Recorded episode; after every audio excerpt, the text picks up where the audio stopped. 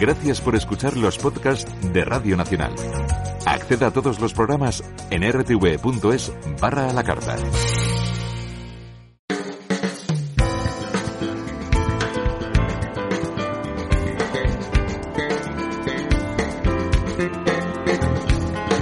Documentos. Radio Nacional de España.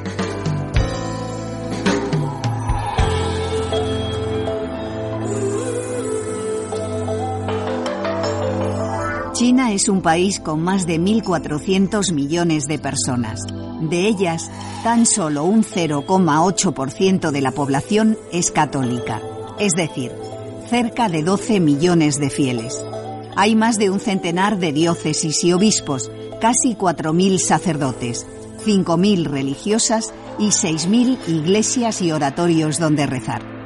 Se estima que el número de bautismos alcanza casi la cantidad de 100.000 al año. Después de África, China es la región en donde más crecen los creyentes y las vocaciones. Un presente y un futuro esperanzador para la Iglesia Católica, cuyo origen fue la labor misionera de los jesuitas a finales del siglo XVI y principios del XVII. Entre ellos, del español Diego de Pantoja. No acabo yo de explicarme por qué ha permanecido tan oculto, ¿no? Porque en España prácticamente era desconocido salvo para los especialistas en historia, para los sinólogos, los especialistas en historia de la compañía, pero no para el público en general. La importancia de Diego de Pantoja radica en el hecho de que es un personaje multifacético y además tiene una visión amplia y global. Hoy en día, cuando recordamos a Diego de Pantoja, podemos entender mucho mejor esta razón compartida en muchas culturas eh, del mundo, que es a donde fueras, haz lo que vieras. Se ve que a este hombre, Diego de Pantoja, debía ser un hombre muy apasionado, ¿no? Al que le iban los retos. Ahí el Espíritu Santo le tocó, se sintió profundamente conmovido y existencialmente a intentar servir a este país y a este reino, digamos, misterioso de China, ¿no? Él, claro, es que era una persona muy poliédrica, con una gran formación como matemático, como especialista en lenguas también, porque era lingüista, también tenía conocimientos de astronomía, tenía conocimientos de medicina. Entonces, claro, era una persona que al llegar allí fascinó, ¿no? Y inmediatamente pues fue muy bien acogido tanto él como Mateo Ricci.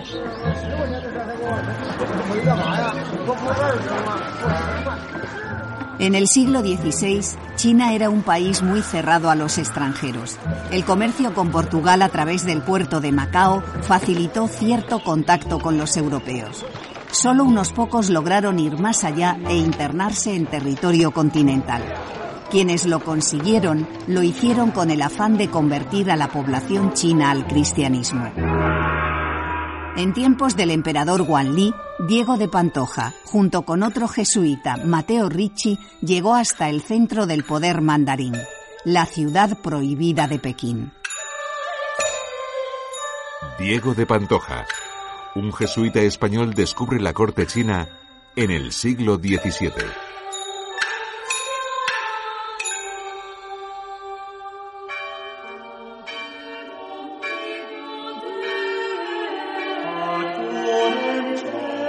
En 1571, año del nacimiento de Diego de Pantoja en Valdemoro, cerca de Madrid, el comercio de las potencias navales con Oriente, en especial Portugal y Castilla, promovió una necesidad más ambiciosa, expandir el cristianismo.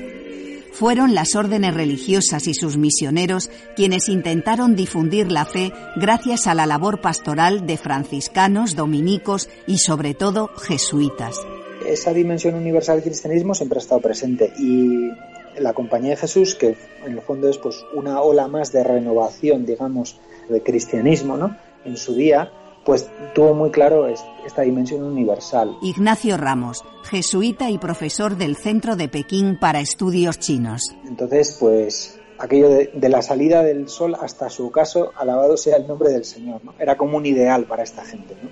Poder predicar el nombre de Cristo en los confines del mundo, ¿no? Tal como también está dicho en el Evangelio, ¿no? Entonces, bueno, pues no hacían falta razones, digamos, muy profundas para, digamos, irse a los confines. Uno de los fundadores de la Compañía de Jesús, junto con Ignacio de Loyola, Francisco Javier, llegó a Japón en 1549, dando inicio a la actividad misionera. Murió antes de ver satisfecho su propósito apostólico de entrar en China. En China, de suyo, hubo muy pocos misioneros jesuitas españoles. El primero que intentó entrar en China fue San Francisco Javier. Venceslao Soto, secretario de la provincia de España de la Compañía de Jesús y coordinador del libro Diego de Pantoja, Un puente con la China de los Ming. El siguiente español que llegó a China fue Diego de Pantoja. Pues en toda la compañía antigua hubo eh, solamente unos 40 misioneros españoles en China. La mayoría pues eran italianos, centroeuropeos, franceses, belgas, etc.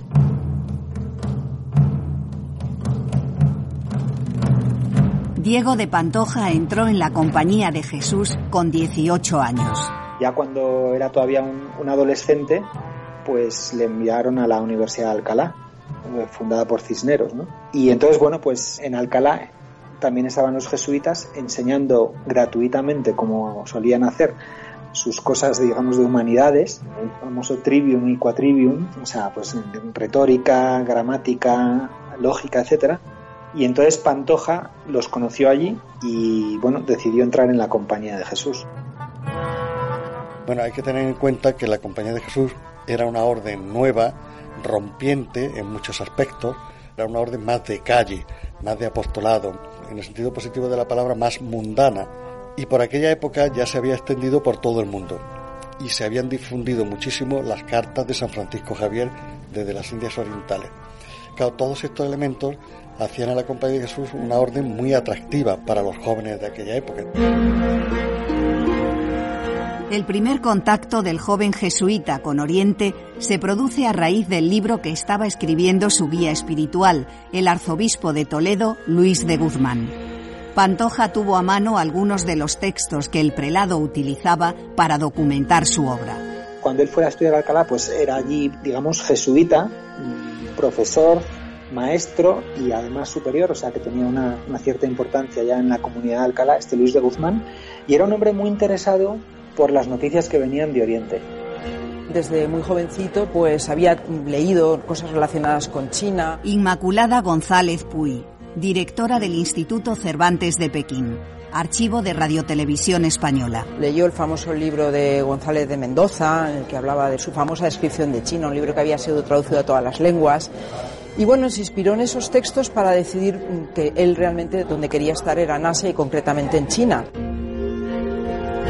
Alentada la curiosidad por Oriente, Dios quiso encaminar la labor misionera de Pantoja primero hacia Japón. La ocasión de contactar más en concreto con China se dio cuando un tal Gil de la Mata, que era un misionero jesuita que había estado en Japón y venía, digamos, a reclutar gente para llevárselos básicamente a Japón, llegó y pues les contó de la, misión de, de Japón, etcétera, y comentó también que en China también estaba presente la Compañía de Jesús pero aquello era, vamos, poco menos que terreno vedado.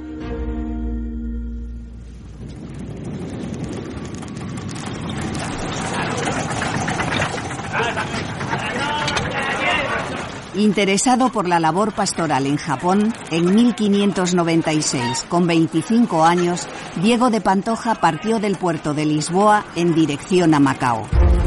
La navegación duró un año y tres meses. Atravesaron aguas de las Islas Canarias, Cabo Verde, Guinea, el Cabo de Buena Esperanza, Mozambique y Goa, en la India, donde permaneció seis meses aprendiendo portugués. Finalmente, en 1597, llegó a la colonia de Macao, en China. Después de llegar a Macao, Diego de Pantoja continúa sus estudios de teología en el Colegio de San Paulo. Lou Huilin, investigadora y traductora del libro Diego de Pantoja y China, escrito por el investigador chino Chang Kai. Recibe instrucciones de viajar a Japón primero, pero luego Uh, por la causa de la expulsión um, allí a los uh, cristianos uh, europeos.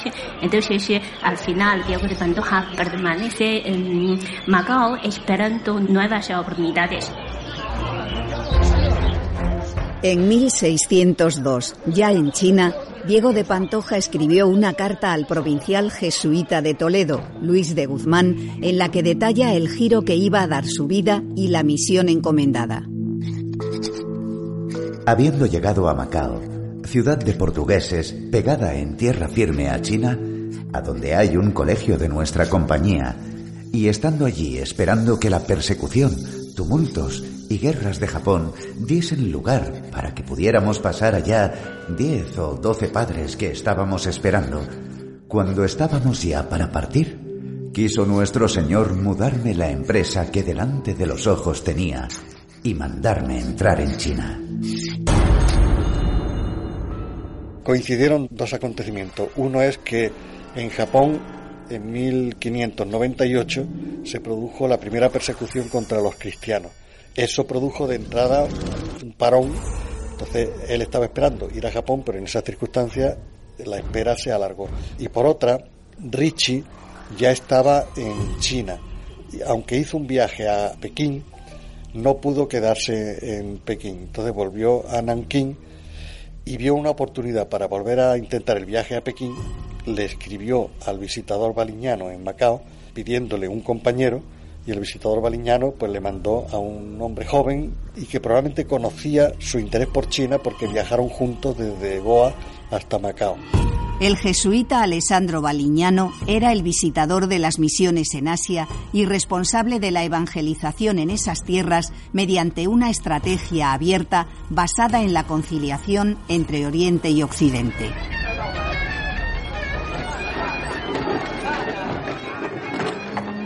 Desde 1582, los italianos Matteo Ricci y Michele Ruggeri se encontraban en el interior de China intentando establecer una comunidad jesuita en aquel país.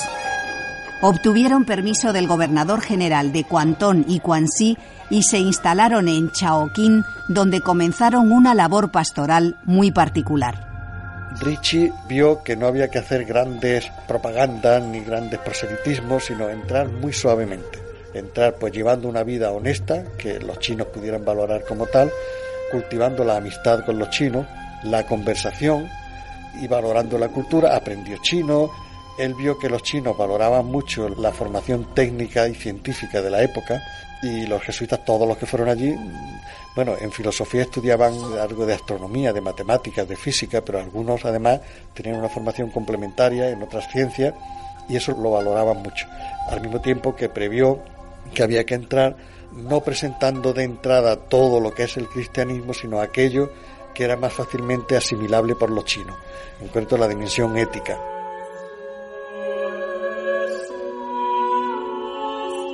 En seis años, de 1583 a 1589, la estrategia de evangelización logró el bautismo de 70 personas, no muchos. En cambio, sí consiguieron el respeto de los chinos. Mateo Ricci se considera el gran jesuita que abrió puertas a la iglesia en China desde una política de adaptación o acomodación, o lo que hoy llamaríamos inculturación es decir, alguien que entendía que lo esencial del Evangelio no estaba atado a las comprensiones, digamos, más contextuales históricas, tal como se habían desarrollado en, la Iglesia Latina, en Europa, ¿no? sino que había una esencia que iba más allá y que hacía que, por ejemplo, el Evangelio pudiese entrar en, en hibridaciones con la ética confuciana. ¿no?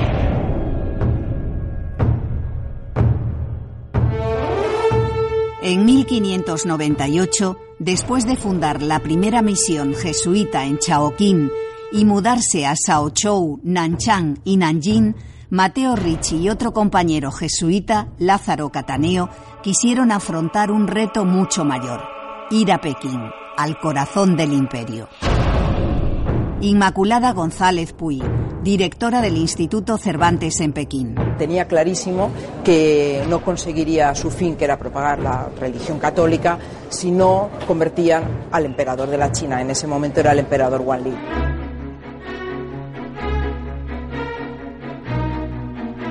Pese a que no consiguieron los resultados previstos y aunque tuvieron que retornar a Nanjing, la idea de instalarse en la corte imperial guió el trabajo misionero de estos jesuitas. En Nanjing pasaron un tiempo y Cataneo fue a Macao a buscar, digamos, apoyo. O sea, dijo, bueno, aquí hay buenas perspectivas, vamos a, enriquecer, digamos, con recursos humanos aquí, pues las perspectivas que hay de diálogo con la cultura china y de evangelización, ¿no? Fue a buscar a Macao a alguien y le adjudicaron a Pantoja. Entonces Cataneo se llevó de vuelta a Pantoja a Nanjing y ahí se reunió con Richie por primera vez, con la persona que iba a ser su maestro y también la persona con cuyo destino iba a estar existencialmente ligado hasta el final de sus días. Lázaro Cataneo y Diego de Pantoja entraron clandestinamente en China en 1599, aprovechando la celebración de una feria en Cantón. Meses después, los dos jesuitas se reunieron con Richie en Nankín. Entré escondidamente, como todos los demás. Digo, sin licencia particular de ningún mandarín. Fui de primera instancia a Nankín donde estuvimos cuatro meses tres padres, que son el padre Mateo Ricci Superior, el padre Lázaro Cataneo y yo, y un hermano chino por nombre Sebastián Fernández, criado en Macao, que estaba recibido en la misión. Esta carta entra dentro de lo que generalmente era la normativa de las evangelizaciones de los jesuitas, eh, las famosas cartas anuas que luego se leían en cada uno de los colegios de jesuitas. Beatriz Monco, antropóloga, docente en la Universidad Complutense de Madrid y responsable de la reedición de la Carta de Pantoja a Luis de Guzmán en 2011 por eso tenían tantísimo interés y por eso Pantoja, desde que estaba siendo un estudiante, cuando entró en la compañía, tenía unas ganas total y absolutamente fervorosas de ir a cristianizar, a evangelizar a otras tierras, porque tenían todos los antecedentes de estas cartas que les iban situando en todos aquellos lugares donde los jesuitas estaban evangelizando en aquellos momentos.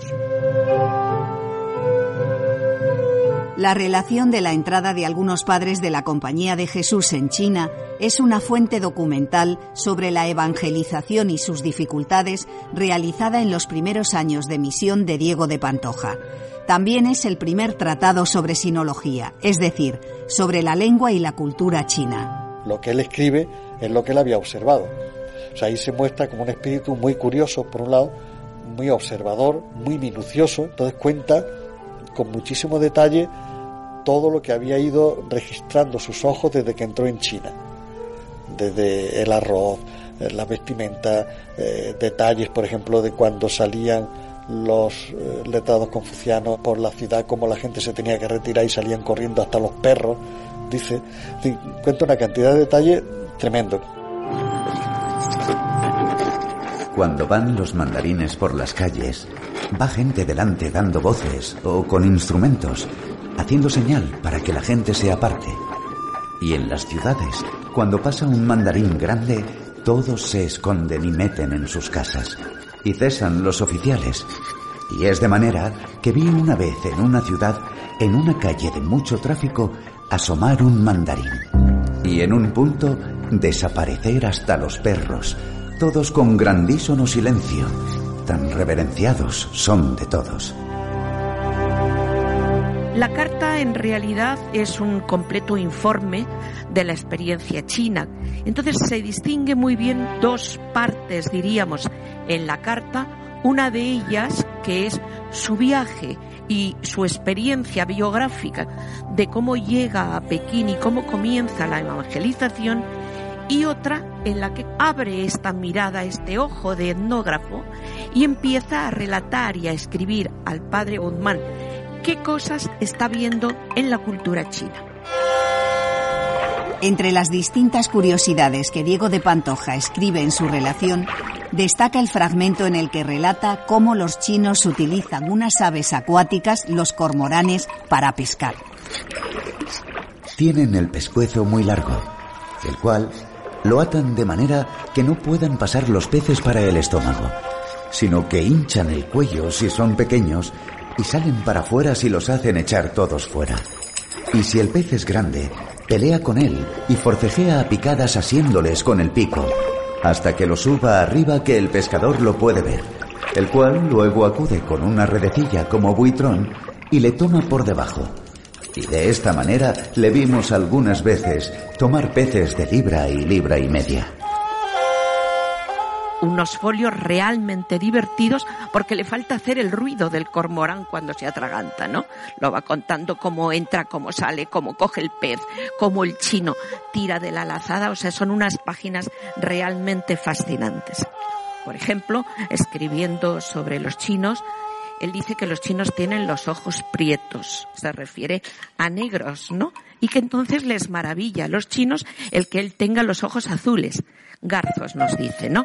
Entonces, los ojos azules, dice, lo hacen como de maravilla y de misterio. Y en esa maravilla y misterio vienen muchos chinos a preguntarle si ve más que los demás.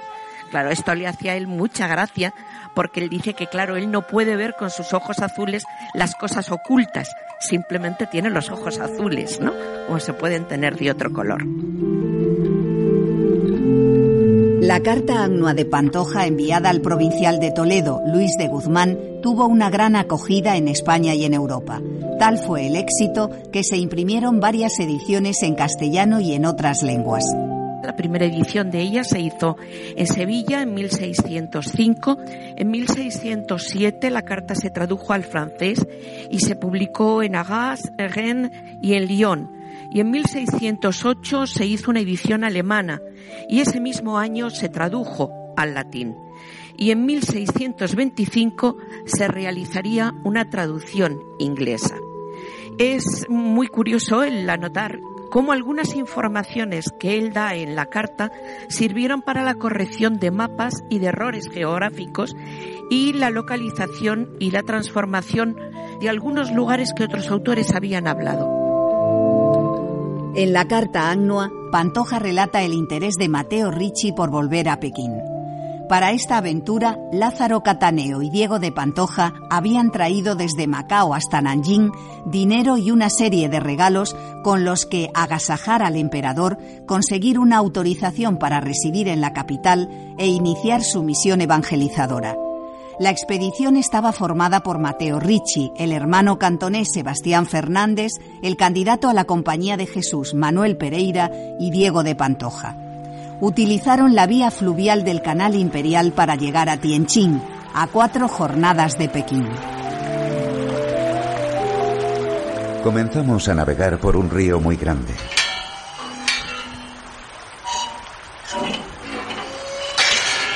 Y navegadas algunas leguas, entramos en otro pequeño hecho a mano de 200 leguas, solamente para poder llevar en embarcaciones el tributo que las provincias de las partes de Nankín pagan al rey, que son las mejores y más abundantes de todas las cosas que hay en la China, que parece imposible llevarlo por tierra con millones de gente. Desde Nankín a Pekín, que son 300 leguas, parece una calle todo el verano de embarcaciones del rey. Era de Valdemoro, es decir, era de tierra adentro, y entonces lo que le entusiasma realmente es lo que yo he denominado la cultura de agua de China. Beatriz Monco, antropóloga. Él está hablando, por ejemplo, de las embarcaciones, de su profusión, de su colorido, del paisaje. Nos relata el paisaje cuando se llena de velas de los juncos y cómo contrasta con el agua, de la pesca, de los ríos, nos habla, por ejemplo, de los tonos cromáticos eh, que ve en el paisaje, de las formas, hasta de los sonidos. Es capaz de hablar. Y del movimiento de las velas y de las líneas estéticas. Aunque los jesuitas en su camino hacia Pekín llevaban salvoconductos y recomendaciones con los que realizar el trayecto sin problemas, no fue así. Al arribar a Tianjin, el prefecto del puerto, el eunuco Matan, los detuvo y confiscó los regalos. Tenía el puerto en aquel lugar un eunuco, el cual, sabiendo de nosotros y de ellas cosas que trajimos para el rey y otras muchas que le metieron en la cabeza, deseaba mucho verlo. Viendo las cosas que para el rey llevábamos y pareciéndole ser preciosas y que al rey había de gustar grandemente, buscó medio para hacer que entrasen por su medio al rey como cosas que él había negociado. No entiende la figura del eunuco y no entiende que un emperador que él admira tanto y tan potente se sirva de estas personas. Entonces el eunuco que se llamaba Matán les quita los relojes, les quita las lupas que llevan y él se siente realmente mal y dice que no hay personas más pérfidas y más malas que estos eunucos, ¿no? Les retuvo y les confinó durante seis meses, tres meses en un barco sin poder salir y tres meses en un cuartucho inmundo, en pleno invierno con mucho frío, etcétera. Y vamos, básicamente era porque estaban convencidos de que tenían algo más que no querían mostrar. En Tianjin estuvieron retenidos hasta que el emperador ordenó que los extranjeros vinieran a Pekín y presentaran ellos mismos los regalos en palacio. El 1601 fue un año muy importante para los misioneros jesuitas en China. Lou Huilin, investigadora y traductora. Testimonio grabado en el acto de clausura del año Pantoja en la sede del Instituto Cervantes en Madrid. El día 24 de febrero, los jesuitas llegaron a Beijing. El día siguiente presentaron los obsequios occidentales al emperador Wan Li.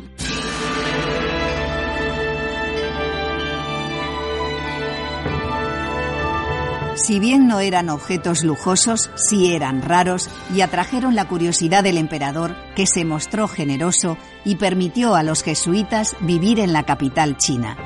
Fueron los primeros occidentales en Pekín y los primeros que entraron en la ciudad prohibida. Bueno, lo que esperaban era eso, que mm, ganando, digamos, la gracia del emperador, pues al menos poder tener libertad para vivir en China. ¿no? Ignacio Ramos, jesuita y profesor del Centro de Pekín para Estudios Chinos. Ellos tenían expectativas bastante bajas. Richie, después de 20 años, con tal de poderse quedar, digamos, legalmente o al menos sin ser molestado o ser tolerado, ya era un gran paso, ¿no? Tuvo mucho éxito, así podía residir en, eh, cerca de eh, Imperial y podía tener comunicaciones, hacer amigos con los eh, intelectuales chinos, eh, confucianos. Por eso, eh, todo el éxito de evangelización en China y la integración cultural con la sociedad local ha empezado desde ese momento. Esta es la lista de obsequios que Pantoja señala en su carta al provincial de Toledo. Eran dos relojes de ruedas, uno grande de hierro en una caja muy grande, hecha hermosamente con mil labores de escultura, llena de dragones dorados, que son las armas e insignias de este rey como del emperador el águila. Otro pequeño es de muy hermosa figura, más un palmo de alto, todo de metal dorado. Fuera de esto, tres imágenes al óleo, dos grandes de vara y media de altura y una pequeña. La mayor era la figura y retrato de Nuestra Señora del Popolo por San Lucas. La segunda era Nuestra Señora con el Niño Jesús y San Juan. La tercera era un Salvador más pequeño. Además de esto, algunos espejos, dos vidrios triangulares que aunque entre nosotros no es nada, acá estiman, adornos con cadenas de plata, un libro de teatro del mundo y un breviario muy bien encuadernado, con el título de que aquella era la doctrina del verdadero Dios. Un muy buen clavicordio y otras cosillas de menor importancia.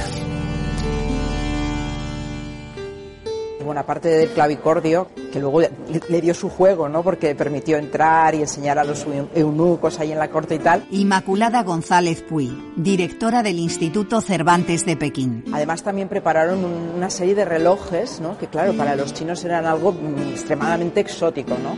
Relojes que al poco de ser entregados al emperador se estropearon. Entonces él tuvo que ir allí a enseñar a los eunucos cómo reparar esos relojes. Bajó un eunuco grande con otros más de doscientos menores a preguntar lo que el rey mandaba y a ver cómo concertábamos aquellos relojes. Viéronlo, Mas a la pregunta respondimos que era necesario señalar alguno de buena habilidad para aprender, que dentro de dos o tres días habría de concertarlos. Llevada la respuesta, señaló el rey cuatro eunucos de sus principales matemáticos para que aprendiesen, y mandó que nos tuviesen en su casa dentro del propio palacio.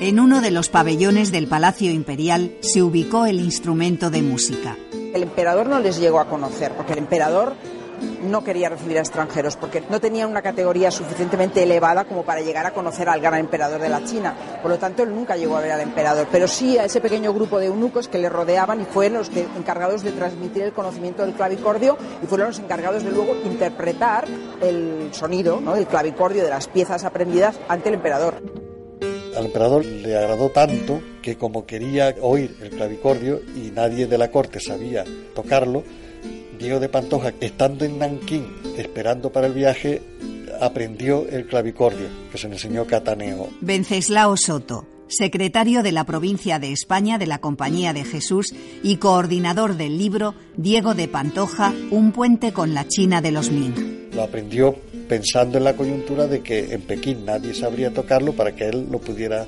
tocar y lo pudieran oír. Bueno, pues gracias a eso, como el emperador quería que tocaran el clavicordio, permitió que Diego de Pantoja fuese al Palacio Imperial a enseñar a tocar el clavicordio a los eunucos. Y eso lo convirtió en el primer europeo que entró en el Palacio Imperial como tal le gustaba la música y le gustó mucho ese nuevo instrumento, el clavicordio. Le impresionaron mucho las pinturas, impresionaron en el sentido literal de la palabra, también en el sentido de asustar, porque le parecía que estaban vivas, según cuenta Pantoja y hay otros testimonios de la época, ese uso de la perspectiva, de la pintura al óleo, etcétera, les impresionaba mucho, ¿no? Porque no estaban acostumbrados.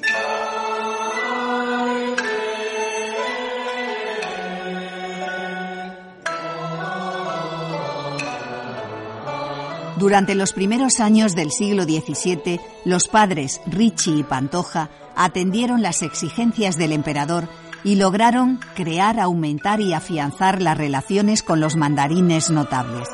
A su vez ejercieron su misión de difundir el mensaje evangélico y lograron convertir a la fe católica a hombres y mujeres de Pekín y de otros lugares.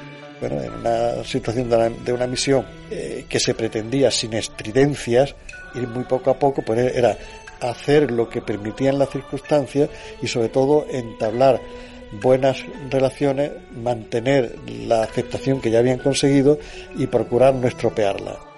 Tenemos algo que ofrecer, algo interesante, somos conscientes de que generamos curiosidad y entonces pues digamos vamos a entrar en ese juego, ¿no? Digamos de nosotros ofrecer algo interesante, atractivo, que también dé cuenta de la sabiduría que traemos, por así decirlo, en sentido amplio y profundo, incluyendo la sabiduría teológica, sin duda, de la revelación. Y entonces, pues bueno, lo que esperaban era eso. Consiguieron ganarse su respeto como personas virtuosas y sabias.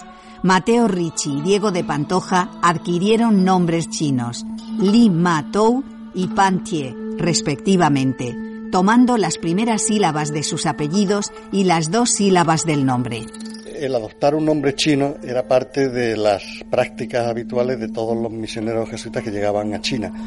Desde que el visitador baliñano estableció las líneas estratégicas de la misión en China, que incluían aprender chino, adoptar los vestidos chinos y las costumbres chinas y los nombres chinos, eh, eh, todo eso, pues Diego de Pantoja lo, lo practicó. Entonces adoptó un nombre chino pero además, Diego de Pantoja tenía un nombre de honor, que es más complicado, que este nombre de honor era común entre los personajes a los que se les reconocía una altura intelectual. Y Diego de Pantoja lo tenía y lo usaba, que más o menos se podría traducir por Shun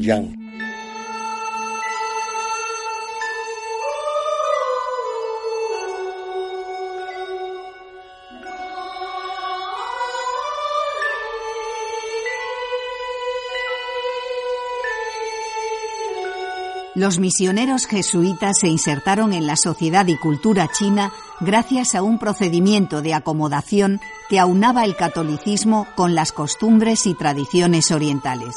Un método de interculturación que con anterioridad fue promovido por Francisco Javier.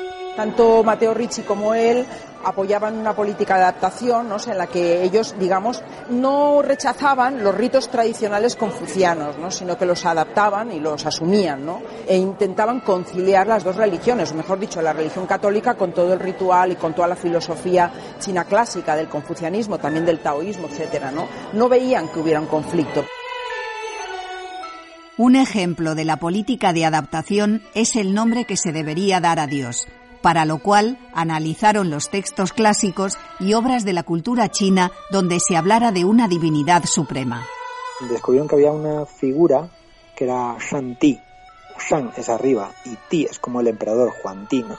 Entonces es como el, el soberano de arriba, ¿no? Por así decirlo.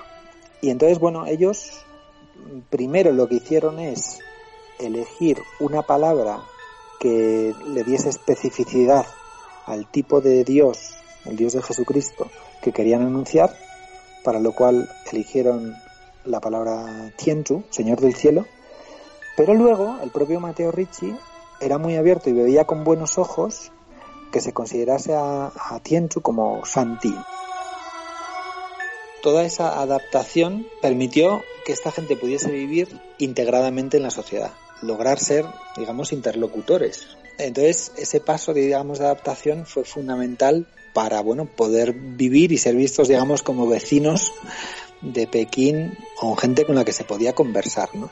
entonces eh, a partir de eso una vez que ya había esa plataforma pues ya pueden surgir otras cosas porque al final en ese diálogo de seres humanos, pues hubo gente que se sintió interpelada por el mensaje de Jesucristo, ¿no? Que ellos predicaban de forma discreta, pero, pero abierta, ¿no?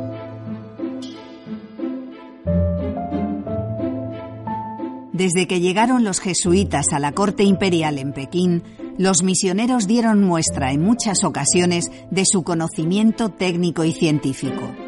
Pantoja escribe en su carta a Luis de Guzmán la sorpresa que se llevaron en la corte china cuando elaboraron un mapa mundi. Veían un mapa muy hermoso y grande que traíamos. Declarámosles cómo el mundo era grande, a quien ellos tenían por tan pequeño que en todo él no imaginaban había otro tanto como su reino. Y mirábanse unos a otros diciendo, no somos tan grandes como imaginábamos, pues aquí muestran que nuestro reino, comparado con el mundo, es como un grano de arroz, comparado con un montón grande. Pantoja era un hombre muy habilidoso, era un hombre muy completo, porque por lo que cuentan, sabía eso, música, pintar, aficionado a la relojería y por lo tanto también podría reparar relojes.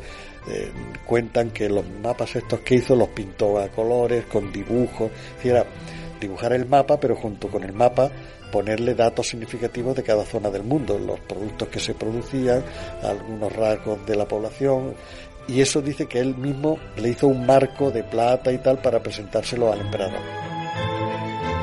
Otra de las aportaciones de los jesuitas a la mejora del conocimiento científico chino fue la reforma de su calendario.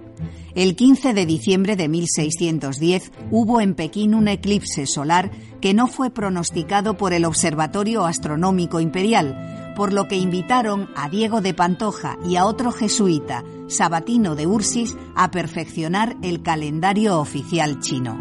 Hubo necesidad de corregir el calendario chino entonces también le pidieron a Pantoja que contribuyera y Pantoja calculó, por ejemplo, las latitudes de las ciudades más importantes de, China para contribuir a la corrección del calendario chino. Eso fue una tarea de décadas, porque ahí prácticamente todos los jesuitas que iban a China intervinieron en la, en la continua corrección del calendario chino. Desde enero de 1612, Diego de Pantoja, junto con Xu Guangqi, Li Zhizao, Sun Yuanhua, unos intelectuales confucianos, empieza a traducir al chino el calendario occidental y también la redacción del libro ilustrado sobre el reloj solar. Junto con el científico chino Sun Yuanhua, Diego de Pantoja escribió el libro ilustrado sobre el reloj de sol. Desde su llegada a China se había convertido en un afamado constructor de este tipo de relojes que regalaba a intelectuales, amigos e incluso al emperador. En un oficio dirigido precisamente a Wanli, señaló: Ofrezco a Su Majestad dos relojes de marfil que sirven para señalar las horas con auxilio de un simple rayo de sol, de luna o de estrella. Su servidor ha estudiado el calendario aprovechando el tiempo libre y estos dos relojes que se encuentran ante Su Majestad han sido hechos con mis propias manos, con el deseo de que puedan ser provechosos para su gobernación. El dominio de la lengua china se tradujo en la publicación de varios libros, como Chique Taquan, el Tratado de las Siete Virtudes, escritos que favorecieron la difusión del Evangelio y el intercambio de saberes entre China y Europa pensamos que la importancia de Diego de Pantoja es mucho más que un misionero y además era capaz de escribir libros en chino. Por ejemplo, el libro en chino Chike lo traducimos al español como El Tratado de Siete Virtudes. Es un libro escrito en chino con los conceptos confucianos muy fácil de leer para los intelectuales chinos. Ponía a dialogar una serie de virtudes clásicas confucianas con, digamos, las virtudes que contrarrestan a los siete pecados capitales o mortales típicos del cristianismo. Lo de la soberbia, avaricia, eh, lujuria, ira, pereza, eh, envidia y gula. ¿no? Entonces, digamos, pues los confucianos también tenían pues su, propio catálogo, digamos, de virtudes y entonces él, él pone a dialogar esas dos tradiciones. ¿no? Además de la obra El Tratado de las Siete Virtudes, que formó parte de la gran enciclopedia de las cuatro tesorerías, escribió Renlei Yuanxi, Panxi y Quan, Tiansen Mokui Suo y Shou Nansi Mo. Textos en chino que ayudaron a difundir el Evangelio que hablaban de la idea verdadera de Dios o la crucifixión. También fue importante la aportación de Diego de Pantoja al desarrollo de un sistema de transcripción del chino al alfabeto latino. Los jesuitas observaban que un mismo sonido podía significar cosas distintas, pero eso les costó descubrirlo. Y Pantoja lo que hizo fue idear un método para transcribir esto. Entonces utilizó los signos de puntuación del acento graf eh, agudo eh, llano y circunflejo, y después el signo de sílaba corta y sílaba larga, con los cinco signos anotaban los cinco tonos del pentagrama. Entonces, eso facilitó mucho la transcripción de los escritos chinos antes de pasarlo a ideogramas y demás.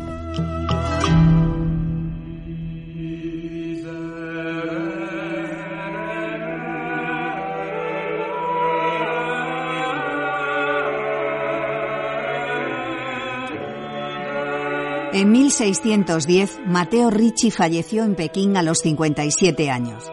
Llevaba 39 en la Compañía de Jesús y 28 años en China. Su cadáver fue colocado en un ataúd a la espera de decidir dónde enterrarlo. Las autoridades chinas no permitían sepultar a los extranjeros en su territorio, por lo que estaban obligados a inhumar a los jesuitas muertos en el Colegio de Macao. Los jesuitas que se ponían para morir los llevaban a Macao y morían en Macao. Y si alguno moría en tierra firme, pues lo habían podido llevar hasta Macao y lo enterraban en Macao. Pero cada caso de Richie estaba en Pekín. De Pekín era costosísimo llevar un cadáver que había que llevarlo en un ataúd de plomo hasta Macao. Entonces los amigos de Pantoja chinos le aconsejaron que pidiera en un memorial al emperador un enterramiento para. Diego de Pantoja, de los reinos del Gran Occidente y vasallo de vuestra Majestad, presento este memorial en favor de otro vasallo venido del mismo Occidente, ya difunto. Pido humildemente a vuestra insigne y real clemencia un lugar para su sepultura. En el año 38 de vuestro reinado, a los 18 días de la tercera luna, Li Mateo, ya de madura edad, en fuerza de una dolencia, dejó la vida presente. Yo, Diego Pantoja, quedé como huérfano y digno de compasión. El camino para mi tierra es distantísimo. Los mareantes no quieren llevar cuerpos difuntos en sus naves, con que no puedo tomar el cuerpo de mi compañero y volver con él a la patria. Ya que por muchos años hemos gozado vivos del real sustento, esperamos que difuntos gozaremos también de sepultura, por merced de vuestra majestad.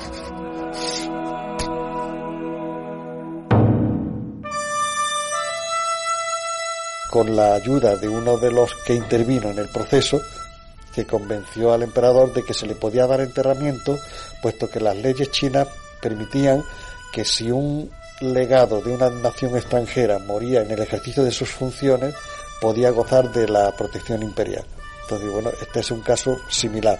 Entonces, bueno, el emperador finalmente les dio un sitio para enterrarlo.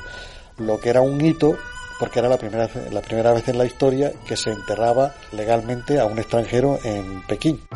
Nunca se había enterrado a un, a un extranjero en Pekín. Es que estaba prohibido, ¿no? Pues bueno, fue la primera vez que se concedió que un extranjero fuese enterrado en la ciudad de Pekín y además no fue tolerado como estaban viviendo, digamos. Se quedaron porque no los echaron, no porque les hubiesen dicho os podéis quedar. Pero en este caso sí que se concedió, con un edicto imperial, un lugar de enterramiento y un funeral, digamos, de, primera, ¿no? Diego de Pantoja hizo una gran cosa para uh, el mundo cristiano que es solicitó un terreno para la tumba de Mateo Ricci. Lou Huilin, investigadora y traductora del libro Diego de Pantoja y China, escrito por Chang Kai. Llevó a, a, causar gran repercusión en el mundo europeo porque fue la primera vez que un emperador chino que concedió un terreno para la tumba de un misionero cristiano. El lugar elegido fue una pagoda a las afueras de Pekín, en el distrito de Chalán. Le pusieron una estela que todavía sigue y desde entonces, eh, a pesar de todas las vicisitudes, sigue siendo el enterramiento de Chalán, que se llama, que es el enterramiento de los jesuitas. Allí están enterrados todos los jesuitas que murieron en Pekín desde entonces, o sea, un, un cementerio que es un monumento eh, histórico y ciertamente muy bonito. O sea, eso fue un gran logro de Diego de Pantoja.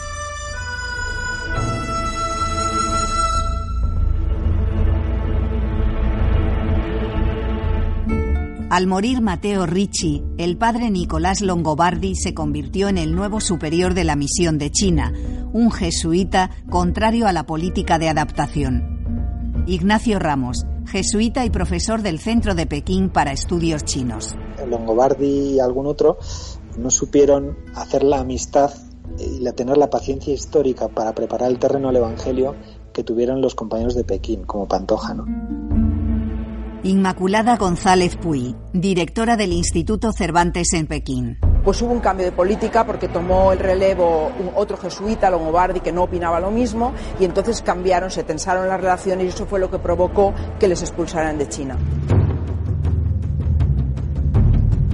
El cambio de modelo de evangelización no fue muy aceptado y se produjeron varios altercados que acabaron con la expulsión de los jesuitas de China la oposición al método de Ricci cobró un cierto auge y hubo un detonante que fue que en Nankín otro misionero pues eh, celebró una, una ceremonia religiosa con más pompa de la habitual, con más propaganda diríamos. A los cristianos los instruían en una mentalidad más fundamentalista, de que tenían que criticar a los confucianos, que tenían que oponerse a ellos en vez de de mantener una convivencia más o menos pacífica como Richie propugnaba.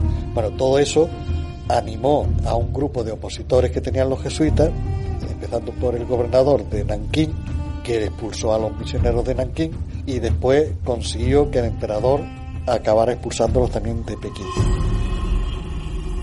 En 1616 se desencadenó la persecución de los jesuitas. Un año más tarde se prohibió la enseñanza y práctica del cristianismo en China y se produjo el destierro de los misioneros a Macao.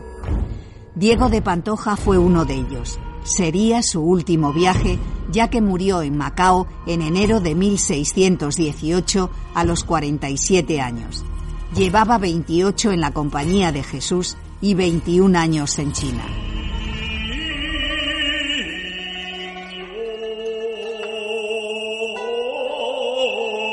Los jesuitas volvieron a China gracias al memorial que dejó Diego de Pantoja a las puertas del Palacio Imperial antes de la expulsión. En él se refutaban las calumnias y acusaciones contra los misioneros. No se sabe cómo, pero ese memorial acabó siendo muy conocido entre muchos intelectuales chinos y el mismo emperador también lo conoció. Venceslao Soto, secretario de la provincia de España de la Compañía de Jesús y coordinador del libro Diego de Pantoja, Un puente con la China de los Ming. Y eso se tradujo en una autorización tácita para que volvieran los jesuitas. Eso ocurrió al año o a los dos años. Hay quien dice que fue el milagro de Diego de Pantoja, que lo dejó sembrado antes de salir y después produjo sus efectos. Diego de Pantoja contribuyó a la evangelización en la China del siglo XVII a partir de la búsqueda de coincidencias entre el cristianismo y los principios éticos del confucianismo. Conocemos a Diego de Pantoja como misionero jesuita, pero también como el puente e impulsor de esa comunicación cultural entre el mundo occidental y el oriental. El legado de Diego de Pantoja yo creo que es su contribución al establecimiento de la Iglesia china. Entonces, en cuanto que la Iglesia china actualmente pervive, en parte es por la acción de estos primeros jesuitas misioneros, ¿no? Estos misioneros han quedado en el imaginario culto chino como figuras respetables, como puentes entre dos culturas eh, tolerantes y demás, y eso facilita todos los contactos posteriores, no es poco. Pantoja ha sido sombra, ha vivido a la sombra de su maestro Richie, que no podría haber conseguido las cosas que ha conseguido sin Pantoja, sin su compañero, como lo llama el propio Richie en 1605, mi compañero, ¿no? Y eso que había otros jesuitas ya por allá, pero Richie le llama mi compañero, ¿no? Y, luego la influencia de Richie en Pekín no se hubiese conseguido si Pantoja, sobre todo gracias al liderazgo de Pantoja, no se hubiese conseguido que Richie se hubiese quedado, vamos, el cuerpo de Richie se hubiese quedado en Pekín, ¿no?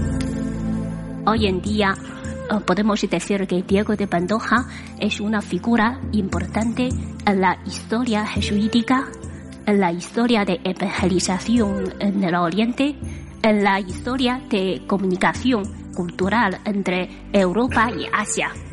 Diego de Pantoja pertenece a España, pertenece a China y nos ha dejado un legado para toda la humanidad. Un siglo después de la presencia de los primeros jesuitas en China, había 200 templos edificados y 24 residencias, además de tres colegios, oratorios y misiones se calcula que alrededor de 260.000 chinos se habían convertido al cristianismo.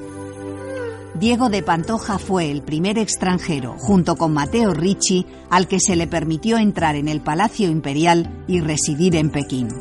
Su experiencia vital y su visión antropológica convirtieron a este jesuita en uno de los pioneros de los contactos entre Europa y Oriente. Diego de Pantoja, un jesuita español descubre la corte china en el siglo XVII. Un programa de Antonio Buitrago. Realización Maica Aguilera. Narradora Modesta Cruz. Con la voz de Juan Mejías. Dirección de la serie Miguel Ángel Coleto. Documentos es una producción de Radio Nacional de España.